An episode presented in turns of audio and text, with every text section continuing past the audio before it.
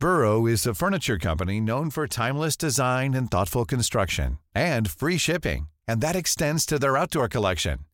Their outdoor furniture is built to withstand the elements, featuring rust-proof stainless steel hardware, weather-ready teak, and quick-dry foam cushions. For Memorial Day, get 15% off your Burrow purchase at burrow.com slash ACAST and up to 25% off outdoor. That's up to 25% off outdoor furniture at burrow.com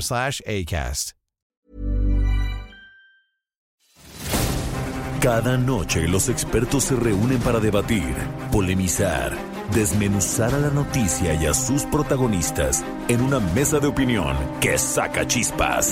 Esto es El Heraldo, la silla rota por El Heraldo Radio. Iniciamos.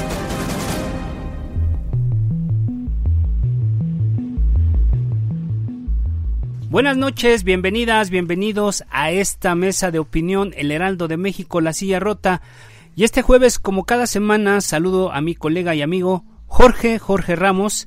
Alfredo, buenas noches y buenas noches al auditorio. Bueno, fíjate que un día sí y otro también, el presidente Andrés Manuel Observador, pues arremete contra uno u otro órgano autónomo que si son creación del neoliberalismo, que si son muy caros, que si tienen muchos directores, eh, pues que si no son más que tapaderas de, grupos o de malosos.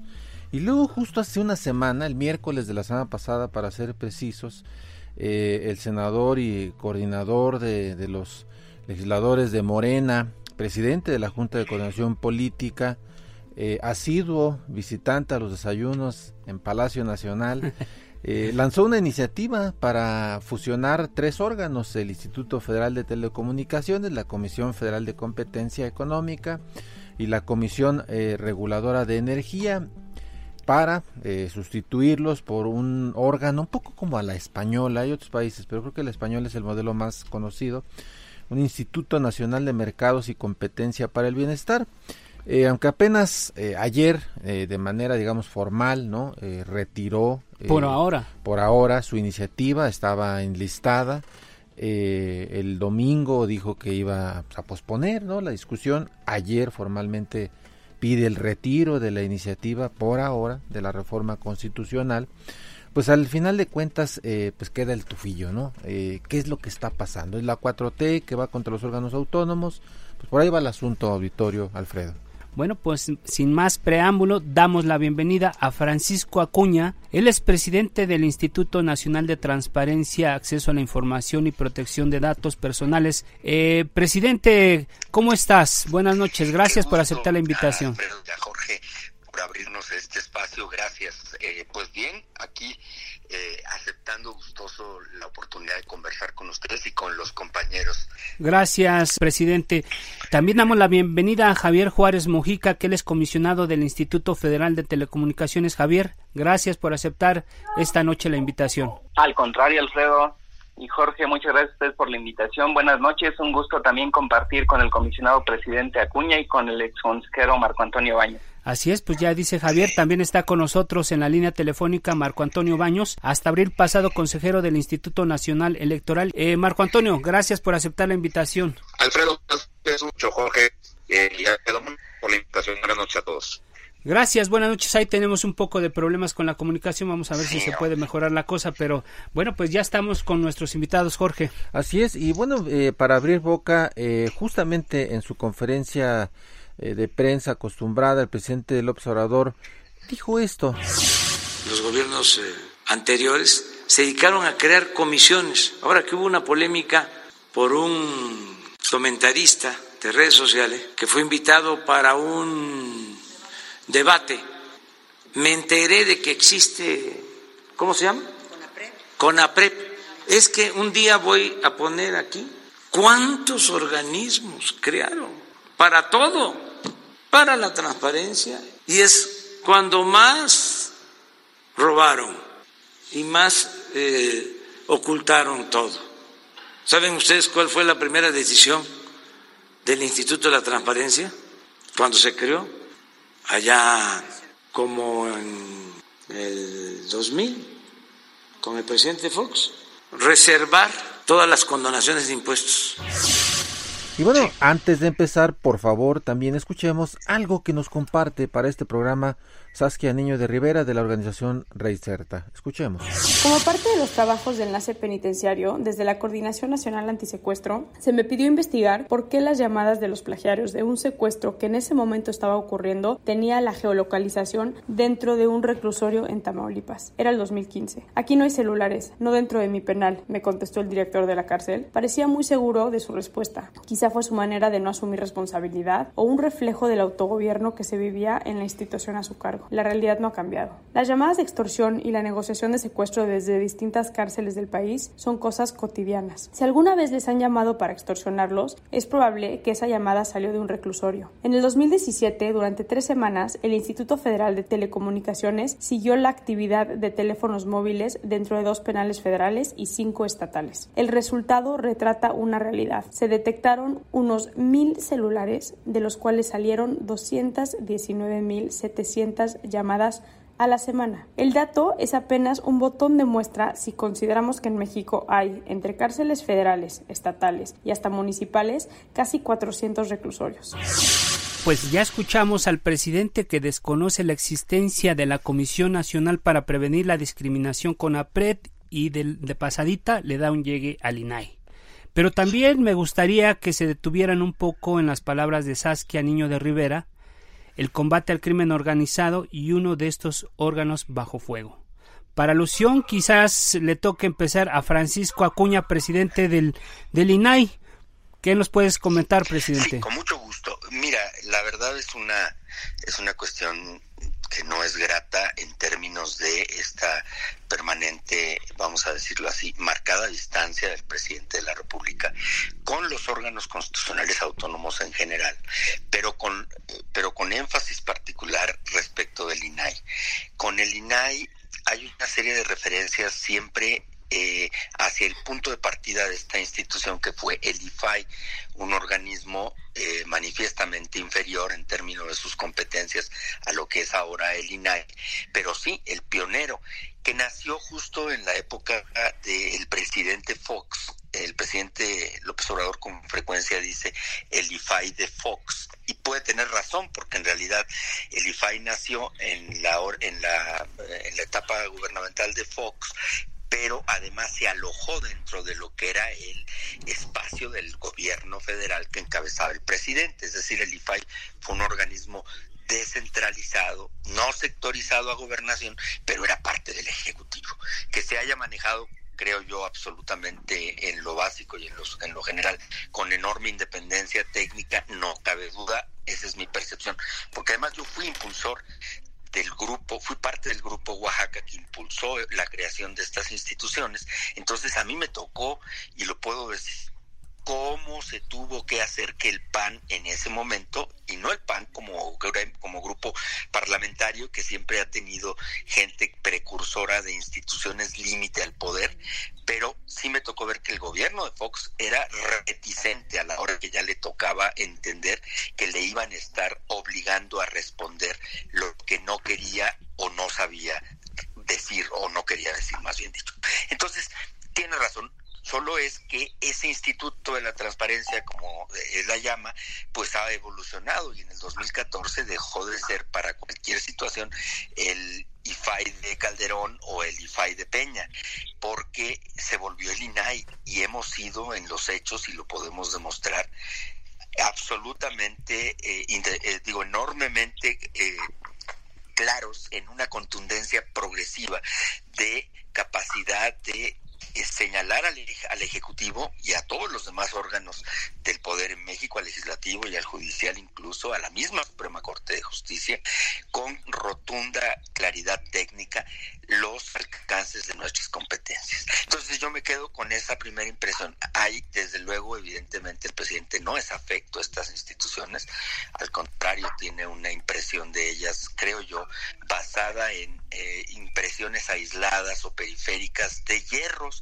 o de posibles limitaciones que hayan tenido en el tiempo, porque pues, las instituciones son, eh, son falibles, pero yo creo que con los órganos autónomos me parece que se olvida algo. Estos órganos autónomos nacieron todos porque los movimientos de la oposición que durante los últimos 30 años hicieron posible que la democracia en México tuviera fisonomía, lo exigieron. Muchos correligionarios del propio presidente, que ahora incluso hacen gobierno con él, fueron los que exigieron que estas instituciones aparecieran, no por, no por neoliberalismo ni por contentillo al, a las cláusulas democráticas impuestas por el extranjero o el exterior, me refiero a, los, a los organismos internacionales, no, sino solamente para ponerle tope al poder excesivo de un presidencialismo que se ejercía sin ningún tipo de control, que llegaba a todos los niveles de la, de la atmósfera pública y que sofocaba el juego democrático. Entonces, esa es una parte que es eh, pues difícil de comprender. Claro, sí, gracias, eh, presidente Acuña del INAI. Muy interesante lo que dice, pero a ver, Javier Juárez, comisionado del Instituto Federal de Telecomunicaciones, ¿cómo ve el escenario eh, y este comentario interesante que hace Saskia sobre algo en lo que el IFT sirvió? Gracias, Jorge. Sin duda es muy relevante el tema que nos expone Saskia. Eh, solamente quisiera precisar ahí, si me lo permiten, que esta investigación de 2017 a la que se refiere no es propiamente del Instituto Federal de Telecomunicaciones, sino que fue realizada por la industria, eso sí, en el marco de un comité de estudios especializados que conformó el IFT en 2016 y que tiene por objetivo precisamente que los concesionarios realicen estudios, investigación, investigaciones eh, tendientes a combatir, el uso de equipos y dispositivos de telecomunicaciones en la comisión de delitos. Ahora bien, este tema, eh, de este tema creo que se desprenden algunas de las características más relevantes de los organismos constitucionales autónomos, a los que ya se refirió muy bien también el, el comisionado presidente Acuña. Y en primer lugar yo resaltaría ah, la importancia de que aunque no hay una relación de subordinación con otros poderes, sí existe una estrecha relación de colaboración y coordinación. En este tema se ha trabajado muy de cerca, el, IFT ha trabajado muy de cerca con las autoridades penitenciarias y hemos emitido una disposición técnica para los bloqueadores de señales. O sea, que con qué características debería de cumplir uno de estos dispositivos destinados a bloquear las señales adentro de un reclusorio. Eh, realizar este tipo de colaboración, Jorge, requiere sin duda una alta, muy alta especialización técnica, que también es característica de los organismos constitucionales autónomos. Solamente para darte un ejemplo, actualmente el Instituto de Ingenieros Eléctricos y Electrónicos, el, la IEEE, están trabajando en un protocolo que se llama eh, algo así como Steel Shaken, que básicamente lo que hace es validar la identidad de los números de origen de las llamadas y una vez que se tiene esto, avisar a través de los protocolos internos de las redes, eh, avisar al usuario que recibe una llamada qué tan confiable es el número de origen. Javier, eh, perdón que te interrumpa, pero ¿qué tanto les movió el piso este planteamiento de Ricardo Monreal eh, al interior del IFT? Pues mira, al interior del IFT, como has visto tú públicamente, apareció la huella digital eh, en, e, en este documento, hubo una explicación por parte del comisionado presidente y yo lo que te diré es que al interior del IFT seguimos comprometidos con la sociedad, realizar este trabajo técnico. Ayer simplemente vimos el resultado a través, también a través de un comunicado cómo gracias a la colaboración del técnica del Instituto Federal de Telecomunicaciones con la Secretaría de Economía se logró que el fallo de un panel internacional fuera a favor del gobierno mexicano. Esto representa en la práctica, Jorge, un ahorro de casi 500 millones de dólares, que no, que es lo que estaba demandando es esta persona este y que no va a tener que pagar el gobierno mexicano. Y por el contrario lo que sí se resolvió es que los gastos en que se incurrió van a tener que ser cubiertos por esta persona que promovió el juicio y al que no se le dio la razón. Entonces, yo creo que al interior del Instituto Federal de Telecomunicaciones seguimos comprometidos con la institucionalidad, eh, seguimos trabajando, seguimos teniendo sesiones de pleno, eh, a la distancia eh, por, eh, por cuestión de la pandemia han seguido hemos seguido sesionando a la distancia y actualmente, Jorge, el 73% de los trámites hacia la industria, hacia la sociedad, eh, se pueden realizar de manera electrónica.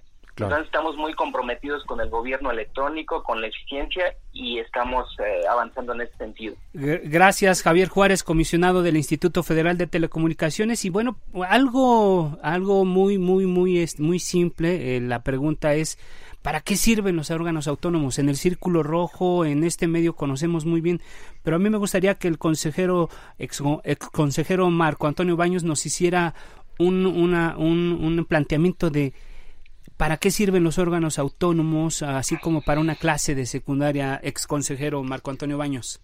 Pues eh, muchas gracias, Alfredo, muy sencillo los órganos autónomos eh, empezaron a surgir en, Europa, se extendieron a América y luego a el continente asiático, a propósito de un replanteamiento de la eh, distribución clásica del poder en legislativo que hace las leyes, el ejecutivo que gobierna y el judicial que administra este, la justicia.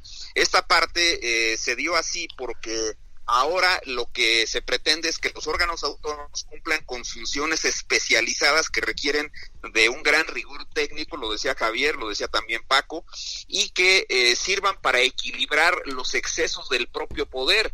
Sabemos que en México un sistema presidencialista como el que hemos tenido ha ejercido poder eh, omnipresente eh, con una gran amplitud y con independencia del color partidario, con todos los matices que querramos decir, pero ahora si lo vemos particularmente con López Obrador, pues vemos que hay eh, un, ejercicio muy amplio del poder. Entonces los órganos autónomos lo que hacen es equilibrar los excesos del poder y tienen que ser órganos que no dependan de los poderes públicos establecidos, ni del Ejecutivo, ni del Legislativo, ni del Judicial, que tienen autonomía para cumplir funciones esenciales del Estado. Y así el INE organiza las elecciones con autonomía frente a los partidos, frente a los poderes. Así el INAI define las controversias en materia de acceso a la información pública y de resguardo de los datos personales con independencia de los propios poderes. Y el IFT cumple con la función que le corresponde en estas eh, importantes materias que, que tiene asignadas. Entonces, yo diría, se trata de órganos que tienen rigor técnico, que definen su propia estructura, que proponen sus presupuestos,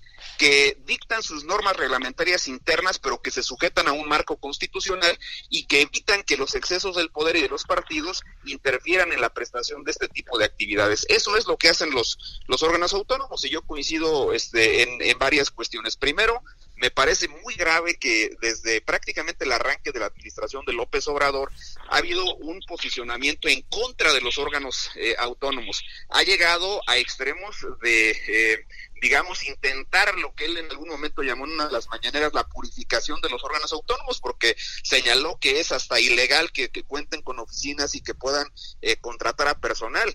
Si eso fuera así, pues entonces todas las instancias de la administración pública estarían en actos de ilegalidad. La propia presidencia tiene eh, el uso de edificios de carácter público y paga al personal con recursos del erario público. Y creo que sería eh, muy lamentable que este discurso que ha sido permanente desde el arranque de esta administración, ni siquiera en, no vemos una actitud similar en los gobiernos anteriores del PAN o del PRI en contra de los órganos autónomos. Al contrario, ha habido eh, de parte de esos gobiernos y de las fracciones parlamentarias de todos los partidos el intento de fortalecerlos. Ahora hay un problema serio para demeritarlos, para disminuirlos y la iniciativa de Monreal obedece exactamente a ese a ese propósito.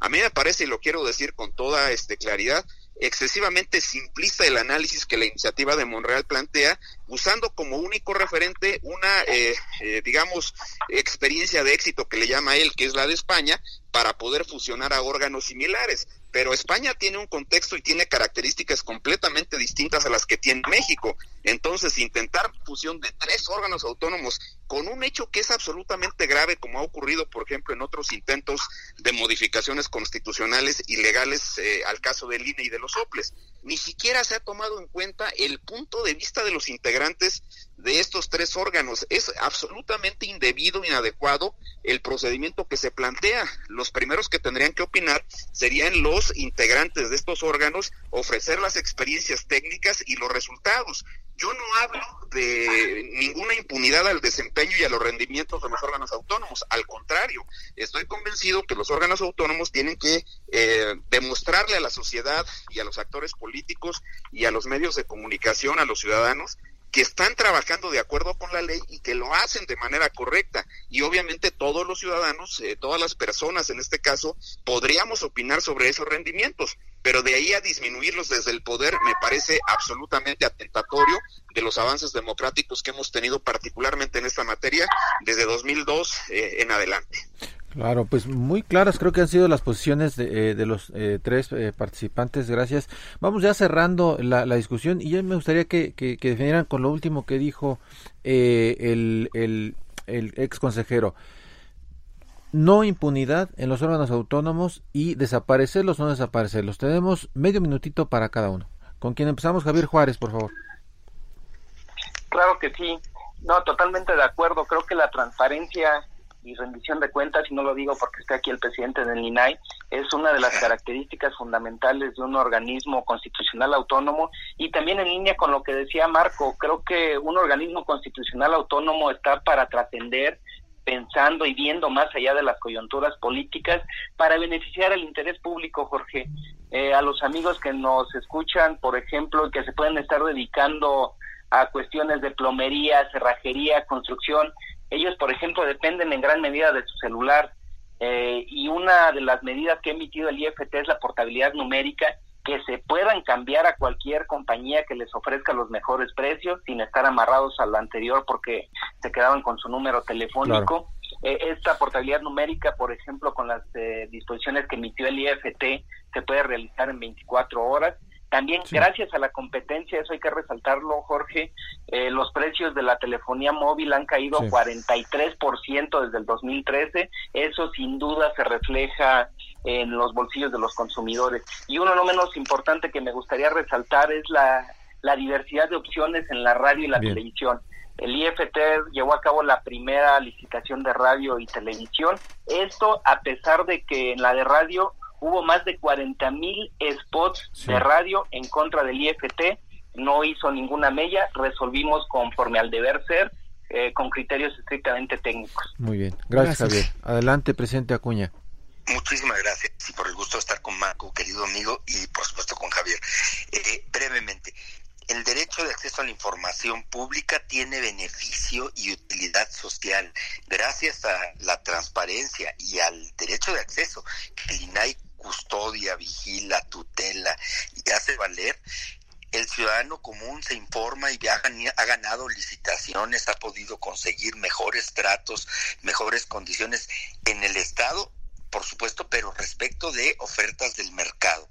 Eh, respecto a la competencia que tiene el INAI para proteger la vida privada de las personas, se ha avanzado mucho para domesticar al mercado que tiene desde luego empresas que son absolutamente eh, absorbentes de, eh, de datos personales de manera indebida. El INAI se vuelve así un interlocutor del ciudadano para cuidar la calidad de vida del ciudadano. Y sí se vuelve un tope permanente y también tiene la capacidad de reconducir, hacer reconducir, hacer que se rectifique la actividad. Ahora en la pandemia hemos estado encima del sector salud y de las cuestiones que tienen que ver con las cifras y con los, eh, las referencias que se han estado dando porque es peligroso por eso estas instituciones vigilan la conducción del sector público, pero para cuidarlo. No somos verdugos, ni somos, eh, ni ponemos látigo al poder y al gobierno per se, sino que al contrario, servimos para que sirva mejor y para que la ciudadanía no se sienta desilusionada ni defraudada por un mal gobierno. Gracias, presidente. es algo que no se ha querido o no se ha podido entender, creo. Bueno, pues ahora un medio minuto, ex consejero Baños, por favor, una conclusión.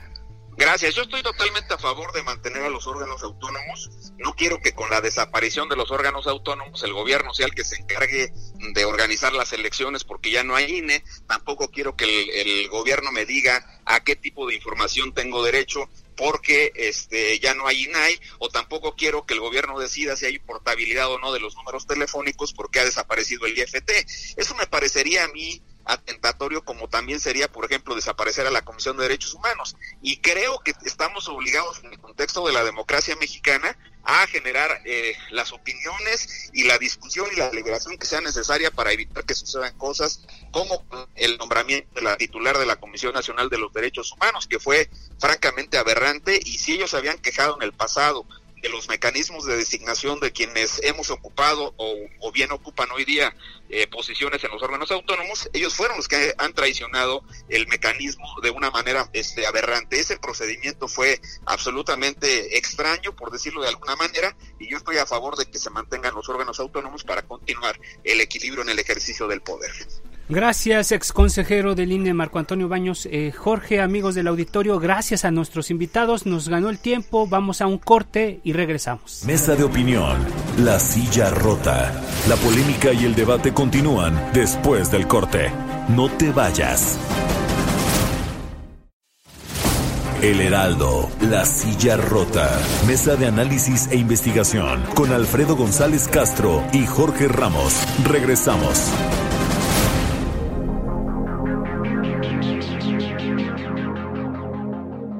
Bueno, Jorge, pues eh, interesante la primera parte de este, de este espacio. Y bueno, siempre nos hace falta tiempo, por eso nos vamos corriendo, pero ahora tenemos otro, otro tema que también no es menos interesante, que tiene que ver precisamente con la rendición de cuentas. Así es, Alfredo, ¿qué tal? Buenas noches de nuevo al auditorio. Bueno, pues en medio de la pandemia y el combate al COVID-19, hay un aspecto que se le ha puesto la lupa en diversos ámbitos la transparencia a la hora de hacer compras por parte del gobierno, desde Acción Nacional, tanto en la Ciudad de México, vía el diputado local Mauricio Tabe, y a nivel federal, por medio de su coordinador en San Lázaro, Juan Carlos Romero Hicks, pues buscan poner la lupa en las adquisiciones del gobierno y fiscalizarlas, eh, hacerlo en tiempo real, eh, así lo mencionan. Y bueno, por otra parte, al parecer hay algunos atorones en lo que respecta al Sistema Nacional Anticorrupción. Así que bueno, pues hay cosas ahí pendientes. Muy importante el tema, Jorge, amigos del auditorio, y precisamente para revisar estos temas damos la bienvenida a Eduardo Bojorques, que él es director de Transparencia Mexicana. Eduardo, gracias por estar esta noche con nosotros. Muchas gracias por la invitación, Alfredo. Bien, pues eh, también tenemos a José Luis Montalvo, que él es secretario de la Comisión de Transparencia y Anticorrupción en la Cámara de Diputados. Gracias, José Luis, por estar esta noche con nosotros. Gracias por la invitación, me gusto saludarles a todos ustedes. Bueno, pues sean bienvenidos los dos. Y bueno, la pregunta es, eh, Morena es poco transparente, las compras de pánico por la pandemia. Eduardo Bojorques, director de Transparencia Mexicana, pues está eh, encabezando, está formando parte de un esfuerzo por fiscalizar desde la sociedad civil las adquisiciones gubernamentales en todo momento, pero bueno, ahora tiene una lupa muy grande por el tema de COVID. Y bueno, pues para empezar, ¿cómo están viendo este tema y qué es eso de Susana Vigilancia, Eduardo? Mira, Jorge, Susana Vigilancia es el nombre coloquial que ha adquirido este mecanismo de seguimiento, lo voy a decir el nombre técnico y complicado, mecanismo de seguimiento a planes, programas, acciones, recursos orientados a enfrentar la emergencia sanitaria y sus consecuencias sociales y económicas. Creo que es mejor decirle Susana Vigilancia. un poco largo el nombre. un poco largo. ¿Qué, qué, qué ocurre durante una pandemia? Bueno, primero que se suspenden, por ejemplo, los plazos de, acceso a la información, de transparencia, en prácticamente todos los temas. Costó mucho trabajo, Jorge Alfredo, lo debe saber bien, José Luis, eh, pedirle al INAI que no suspendiera los plazos para los temas vinculados directamente con la emergencia sanitaria, porque también los había metido ahí. Y lo que hizo el INAI lo hicieron prácticamente todos los órganos garantes de transparencia en los estados. Primer asunto, durante las pandemias se van, se van quitando los controles tradicionales, ¿no? El tema de la, de, la transparencia, los temas de fiscalización y control, por ejemplo, que hay un dato muy, muy duro para México, eh, solamente uno de los 33 eh, cámaras de diputados del país, la federal y las estatales, solamente el de Sonora ha instruido a su auditor superior a realizar auditorías en tiempo real sobre el gasto de los recursos. Entonces está, prácticamente está pagada la fiscalización del gasto público eh, no están activos los entes de fiscalización superior, ni el federal, ni en las entidades en materia de la pandemia. Algunos argumentan, eh, conversando con el auditor superior, me decían, es que no tengo facultades para auditar en tiempo real. Entonces, bueno, pues ya nos pusimos en contacto con la Cámara de Diputados para dotarlo de esas facultades a la brevedad, ¿no? Porque qué buena explicación para no entrarle a los temas cuando se necesitan, no es que no tengo facultades, ¿no? Y el otro, el otro asunto que también es delicado es que eh, están suspendidos también eh, pues asuntos eh, pues prácticos de, de, transparencia proactiva como el de las contrataciones públicas. Les comparto aquí un dato que tampoco es halagüeño. Solamente 11 de las 32 entidades federativas ha empezado a publicar y en algunos casos a cuentagotas los contratos están realizando con en el motivo, con motivo de la pandemia. Entonces, en general, por ejemplo, verás, Jorge, que si te metes a Compranet, no hay una clave identificadora única para los contratos de COVID y en el micrositio oficial de la pandemia a nivel federal no vas a encontrar contratos, ¿no? Si te metes a los estados, solo en 11 y yo te diría de calidad muy desigual, ¿no? algunos eh, estados, por ejemplo, la Ciudad de México, yo creo que ha hecho un buen esfuerzo de apertura de los contratos, eh, es lo que ha permitido que se detecten posibles irregularidades o sobreprecios. Chihuahua también está haciendo un buen trabajo de apertura de contrataciones por la pandemia, pero en general te diría, Jorge, lo que ha encontrado Susana Vigilancia es que se suspendieron los controles, se suspendió la fiscalización del gasto público las, las cámaras en los estados no han creado, por ejemplo, comisiones especiales de seguimiento, salvo en Coahuila y en Sonora, y en todos los casos lo que tienes es, eh, pues lo que se tristemente llamamos en la cultura popular la ocasión que puede hacer al ladrón, ¿no? Eh, con todos los controles relajados, pues hay mucho más riesgo de que se presente corrupción durante la pandemia o para los efectos sociales y económicos que esta genera, ¿no? Créditos, programas especiales de apoyo y otros temas, no solamente la compra de suministros y materiales médicos. gracias, Eduardo Bojorquez, director de Transparencia Mexicana. Pues ahora, eh, diputado José Luis Montalvo, secretario de la Comisión de Transparencia y Anticorrupción en San Lázaro, ¿cómo ve este ejercicio que nos plantea Eduardo Bojorquez y sobre todo la exigencia, entre otros del PAN, de auditar en tiempo real las compras del gobierno de la Ciudad de México y bueno, y del gobierno federal, por supuesto, por causa de la pandemia? Eh, nosotros celebramos que la sociedad civil organizada eh, lleve a efecto este tipo de ejercicios.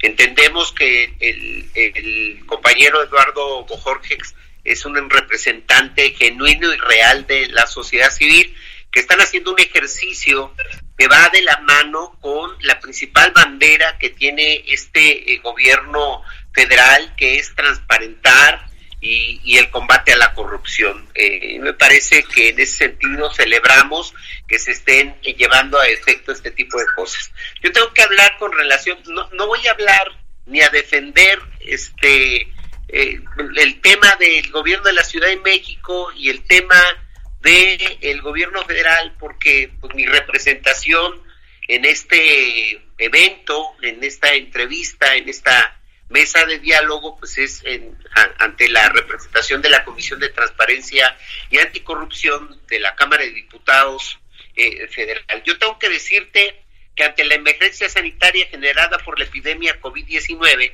la Comisión de Transparencia y Anticorrupción presentó una propuesta de actividad legislativa a distancia a través de reuniones virtuales. Se ha decidido discutir minutas, iniciativas y proposiciones con punto de acuerdo. Mira, eh, con relación a esta minuta, con relación a estas actividades, el pasado 28 eh, de mayo del 2020 participó Emilio Barriga Delgado, auditor especial del gasto federalizado de la Auditoría Superior de la Federación. Estuvo con nosotros en la Comisión de Transparencia en una sesión virtual donde nos explicó con amplitud ¿Qué está haciendo la Auditoría Superior de la Federación con relación a la vigilancia, a la supervisión del gasto eh, federalizado que llega, que hace la propia federación que hace eh, los estados y que hacen los municipios a través de la implementación que han denominado ellos el Big Data y de la inteligencia artificial para fiscalizar el ejercicio de los recursos públicos. Este, este es maravilloso, te quiero decir, ojalá y tengas oportunidad, te dejaré los datos para que puedas invitar a Emilio Barriga Delgado para que les explique, les platique eh, eh, esta eh, condición que está haciendo la auditoría superior de la federación con relación a la vigilancia del gasto federalizado, porque en tiempo real, en tiempo real, esta plataforma, este Big Data y esta inteligencia artificial está y está en condiciones de detectar desvíos, está en condiciones de, ofrecer datos de posibles eh, manejos inadecuados o corruptos por parte de las entidades del gobierno federal, del propio de los propios gobiernos estatales o de los municipios. Es una maravilla lo que está trabajando la Autoridad Superior de la Federación que tiene que ver con este eh, combate a la corrupción y con este deseo Diputado, del presidente de la República. Perdón que interrumpa. Sí, perdón que interrumpa, pero a ver, esta maravilla ya les ha alertado de, de algunas anomalías, porque lo, el escenario que nos plantea eh, Eduardo Bojorques, pues no es muy halagüeño, sino más bien es un poco opaco y preocupante. Sí, hay, que recordar que la Autoridad Superior de la Fiscal de la Federación, de la, Federación. tiene un tiene un, candado. Estas observancias se hacen con relación a la cuenta inmediata eh, pasada. O sea, eh, el, es facultad de la Cámara de Diputados eh, revisar eh, que las cuentas como tal estén cumpliendo el, cometido para las que fueron formuladas pero es en relación a las cuentas inmediatas anteriores. Ahí tendrá que dar cuenta de esta situación. El ejercicio de la Susana Vigilancia, que es como más inmediato, como más... Eh, mm, este, al momento, Más al momento, cumple esta, este cometido. Pero por lo que hace la Cámara de Diputados, pues hay que recordar que eh, la revisión de la cuenta o de las cuentas públicas tiene que ver con el ejercicio inmediato pasado. Entonces, eh, en ese sentido, pues tiene, tiene esta información importante. ¿Pero el Congreso no este, tendría que apretar las tuercas? Eh, sí, me parece que nosotros estamos en condiciones de ir generando iniciativas los grupos parlamentarios del, del Partido eh, Acción Nacional, del Partido de la Revolución Institucional, del Partido de la Revolución Democrática, eh, todos los partidos eh, expresados en, la Cámara de Diputados han planteado la necesidad de hacer o generar iniciativas o puntos de acuerdo. Pero pues, estamos limitados por el propio reglamento de la Cámara de Diputados. No se puede votar, no se puede generar en nada que no sea a nivel presencial, no hay posibilidad alguna. Eh, se han hecho los exhortos, un, poco atados de manos se han platicado en esta comisión, se han platicado en esta comisión, pero este el mismo reglamento de la Cámara de Diputados eh, ha este condicionado el que se puedan estar realizando algunas algunas actividades como la que tú señalas. Gracias, diputado Montalvo. Pues eh, aquí la gran pregunta sería, Jorge, amigos del auditorio, ¿qué detiene el proceso, los procesos de transparencia? Porque según la Organización Civil Mexicanos contra la Corrupción y la Impunidad, a cinco años de la creación del Sistema Nacional Anticorrupción, hay cuatro elementos que no han permitido su funcionamiento, nombramientos pendientes, medidas de austeridad que impiden realizar el trabajo de manera eficaz, descalificaciones públicas, como lo decíamos hace unos minutos incluso del presidente, y no vemos eh, compromiso de los titulares de las secretarías dependientes del Ejecutivo y de la Fiscalía General de la República con el sistema. Eh, Eduardo Bojorques, ¿qué, ¿qué estás viendo? ¿Qué nos comentas sobre esas piedrotas que hay en el combate a la corrupción? Mira, creo que, Alfredo, lo que tocas es un tema muy interesante porque el sistema anticorrupción no es el conjunto de instituciones, ni es una institución nueva, es un conjunto de prácticas. Y ahorita escuchando eh, al, diputado, me parece muy interesante lo que decía sobre los límites que tienen para poder actuar desde la Cámara de Diputados, en este caso porque, digamos, eh, desde el punto de vista de las prácticas parlamentarias no pueden convocar al Pleno y votar. Pero fíjate qué interesante, un sistema anticorrupción para lo que está diseñado es para quitar trabas, ¿no? y el auditor superior de la federación, como me decía hace unos días, el, digamos, el superior jerárquico del auditor especial Barriga, me decía, yo no puedo romper el ciclo de anualidad de la, de la cuenta pública, pues entonces ya sabemos cuál es nuestra agenda anticorrupción, ¿no? Eh, dotarlo inmediatamente de facultades para que pueda iniciar auditorías dentro del ejercicio fiscal y no tener que esperar a hacer el postmortem el próximo año, ¿no? Incluso como decían ustedes en tiempo real, ¿no? En tiempo real y se puede, mira, tan se puede que Sonora lo está haciendo, ¿no? O sea, quien quiere quitarle las trabas, le puede quitar las trabas, ¿no? Eso es un sistema anticorrupción. Otra traba que ahorita decía muy bien el diputado, yo, yo coincido con él. Eh, no, fíjate, el, eh, se mandó un punto de acuerdo a la Comisión Permanente del Congreso de la Unión sobre cómo activar mecanismos especiales de vigilancia durante la pandemia. Se turna a una a la comisión tercera de la comisión permanente y se duerme, ¿no? Este y ya digamos esa es una muy vieja práctica parlamentaria, digamos nada que le podamos atribuir a esa composición política. Estos hechos siempre, ¿no? Se avanza en el punto de acuerdo, se duerme en una comisión dictaminadora. Ellas sí, ellos sí tienen facultades en la permanente para reunirse, porque es un número limitado de legisladores, senadores y diputados, y ahí está dormida, ¿no? Eh, por ejemplo, otra cosa que puede hacer la permanente, si está dentro de sus posibilidades, discutir la posibilidad de crear una comisión especial de seguimiento al gasto durante la pandemia. Está dentro de las facultades del Congreso hacerlo. Y platicando con el titular, bueno, con la Comisión de Vigilancia y el titular de la Unidad de Evaluación y Control de la Cámara de Diputados, veíamos, por ejemplo, que los diputados sí están en posibilidad de presentar, por ejemplo, una denuncia eh, eh, que active los mecanismos de la Auditoría Superior de la Federación. La ley los faculta a presentar denuncias ante la Auditoría Superior y que a partir de esa denuncia se activen los mecanismos de fiscalización y control en tiempo real. Aquí sí ya en este ejercicio porque hay una denuncia de por medio. Entonces, Creo que lo que hemos confundido es que los sistemas anticorrupción son un conjunto de, prácticas, ¿no? No solo un conjunto de instituciones. Es cómo hacemos para que la anticorrupción funcione en lo concreto. Eh, viene un tema, por ejemplo, muy importante, lo sabe bien el diputado, eh, estamos a unas semanas de que, de que reinicie el periodo de, ordinario de sesiones y uno de los temas claves es la discusión de una nueva ley de contratación pública. ¿No? que es un tema central en el que tú lo sabes, Jorge, Alfredo, Transparencia Mexicana lleva años ¿no? peleando por mejorar eh, nuestras leyes de contrataciones, tanto para obra pública como para adquisiciones. Bueno, creemos que es importantísimo que si queremos hacer una buena reactivación económica, lo hagamos con una buena ley de contratación pública, ¿no? ¿Para qué?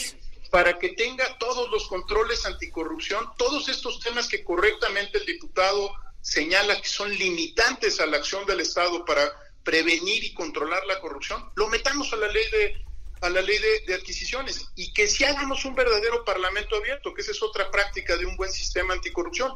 Eh, no es una consulta, no es un foro, ¿no? Es un espacio de creación colectiva con los actores que, que de alguna manera dedican su energía, su tiempo, su talento profesional para ir construyendo estas instituciones. Entonces, creo que hay muchas cosas que podemos hacer para revitalizar eh, un sistema anticorrupción. No todas ellas, Alfredo, son las que vienen de la Ley General de 2016, que también hay que cumplirla, ¿eh? no, no estoy diciendo que se deje en omisión, pero si hay algo que nos ha enseñado, por ejemplo, el titular de la Unidad de Inteligencia Financiera, es que puedes esperar o no a tener facultades o puedes utilizar las que tienes y darle un enfoque anticorrupción, ¿no? Entonces, eh, aquí es donde se ve el liderazgo político de una de un grupo, de una administración, de un órgano colegiado, del Congreso, cuando encuentra cómo sí y no por qué no. Esa es la gran diferencia y yo creo que hay una lección clarísima en este gobierno que es es el titular de la UIF, Santiago Nieto, ¿no? Claramente encontró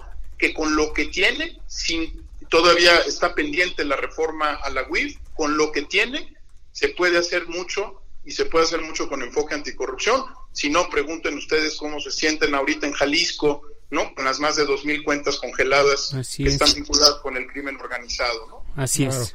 Híjole, José Luis Montalvo, diputado del Partido del Trabajo y secretario de la Comisión de Transparencia y Anticorrupción de San Lázaro. Bueno, pues parece que es muy claro. Eh, no podemos echarle la bolita a la sociedad civil para que se encargue de estar vigilando al gobierno. ¿Cómo quitarse, cómo desamarrarse las manos eh, al Poder Legislativo para, para ser más actuante eh, frente a este problema que sí está siendo muy grave y que creo que está faltándole mayor acción al, al, gobierno.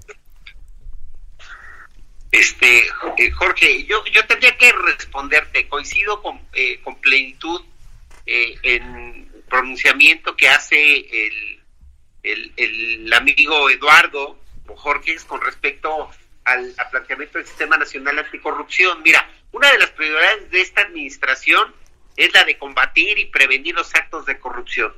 Los esfuerzos por hacer más transparentes las compras públicas, la labor de la unidad de inteligencia financiera que señalaba Eduardo, para detectar transferencias con recursos de procedencia ilícita, el sistema de alertadores de la Secretaría de la Función Pública y el proceso de transparencia del personal de los 213 órganos internos de control para incorporarse a la Secretaría de la Función Pública a fin de garantizar mayor independencia son ejemplo de ello.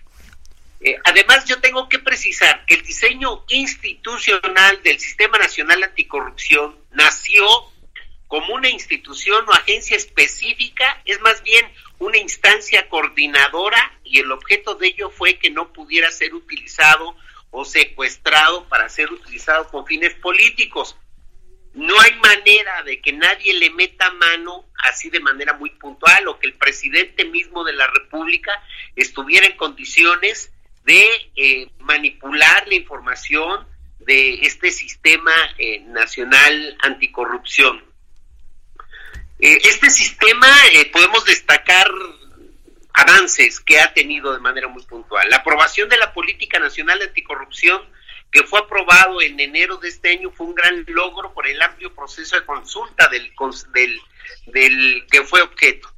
Eh, los avances de la Plataforma Digital Nacional, 32 entidades federativas y organismos autónomos interconectados en el país, declaraciones patrimoniales, eh, servicios públicos sancionados y particulares, servidores que intervienen en compras públicas, compras públicas, Sistema Nacional de Fiscalización, Sistema de Denuncias eh, Anónimas. Actualmente están interconectados en la plataforma el Estado de México y la Secretaría de la Función Pública en lo que respecta a servidores públicos sancionados y servidores que intervienen en compras públicas. Con ello se puede prevenir que algún servidor sancionado a nivel federal pueda laborar en una entidad federativa. Eh, yo, yo quisiera decirte, mira, en la Comisión de Transparencia y Anticorrupción estamos por iniciar el próximo eh, 3 de julio, eh, determinado por esta pandemia, por esta condición, en un foro virtual donde podamos discutir, invitar a, a la sociedad civil, a, a todos los interesados que estén para discutir sobre la ley de, de adquisiciones y obras. Sí, sí, sí. está muy bien el foro. A lo mejor lo que haría falta es más, más un poquito más de, de, acción para, para ver más resultados. Pero bueno, estamos casi ya en la recta final, Alfredo, auditorio del, del programa. Y como ves, vamos ya vamos cerrando con, con, una reflexión. Si nos permite el diputado Montalvo, le damos la palabra a Eduardo Bojorques. Medio minuto para una, para una reflexión, eh, eh, Eduardo. No, pues mira, primero que yo creo que hay coincidencia con el Congreso en el sentido de que tenemos que tener una agenda vigorosa y que empieza por la ley de adquisiciones, creo que no hay ninguna duda de eso, y también que le tenemos que dar una manita eh, a nuestros órganos legislativos, o sea, son instituciones que se nos han ido quedando atrás en términos de su capacidad operativa para poder eh, cumplir el mandato constitucional de vigilar el gasto público. Yo creo que hay coincidencia con lo que dice el diputado, hay que tener una agenda vigorosa y hay que empezar por la ley de adquisición. Pero también déjame decirte, y me robo el, otros 30 segundos, creo que tenemos muy claro que no es que la pandemia nos tomara por sorpresa, ¿no? Eh, lo vivimos con la reconstrucción después de los sismos, sabíamos que nos iba a pasar esto, que se iban a relajar los controles, y aunque esto es de otra magnitud, sin ninguna duda, es mucho más grande que un, que un terremoto, la verdad es que no aprovechamos los años posteriores al terremoto para dotar a nuestro Congreso, dotar al Ejecutivo de, pues, instrumentos que sí funcionen. Entonces creo que hay una, eh, no nos tomó por sorpresa y eso es donde creo que vamos a tener que hacer luego un balance histórico, ¿no? No, no era algo que no supiéramos que iba a pasar, nos pasó con los huracanes, nos pasó con los terremotos y nos está pasando con las pandemias. Gracias Eduardo. Gracias Eduardo, director de Transparencia Mexicana. Llegamos al final de este espacio, Jorge. Sí, ya no nos queda más que despedirnos. Así es, hubo pues, una buena discusión y bueno, nos queda más que agradecer a nuestros invitados que nos hayan acompañado a, discutir sobre estos temas. Así es, y también agradecer a quienes hacen posible este espacio, Isaiah Robles en la información, Orlando Oliveros en la producción y a Jorge Aguilar en los controles técnicos. Los esperamos el próximo jueves a las 10 de la noche y el martes, como cada semana, en la mesa de opinión a fuego lento. Descanse, muy buenas noches, Jorge. Buenas noches, no se olvide ser felices y quédense en casa. La polémica por hoy ha terminado. Te espera el próximo jueves para que, junto con los expertos, analicemos la noticia y a sus protagonistas. Esto fue El Heraldo, la silla rota, por El Heraldo Radio, con la H que sí suena. Hasta entonces.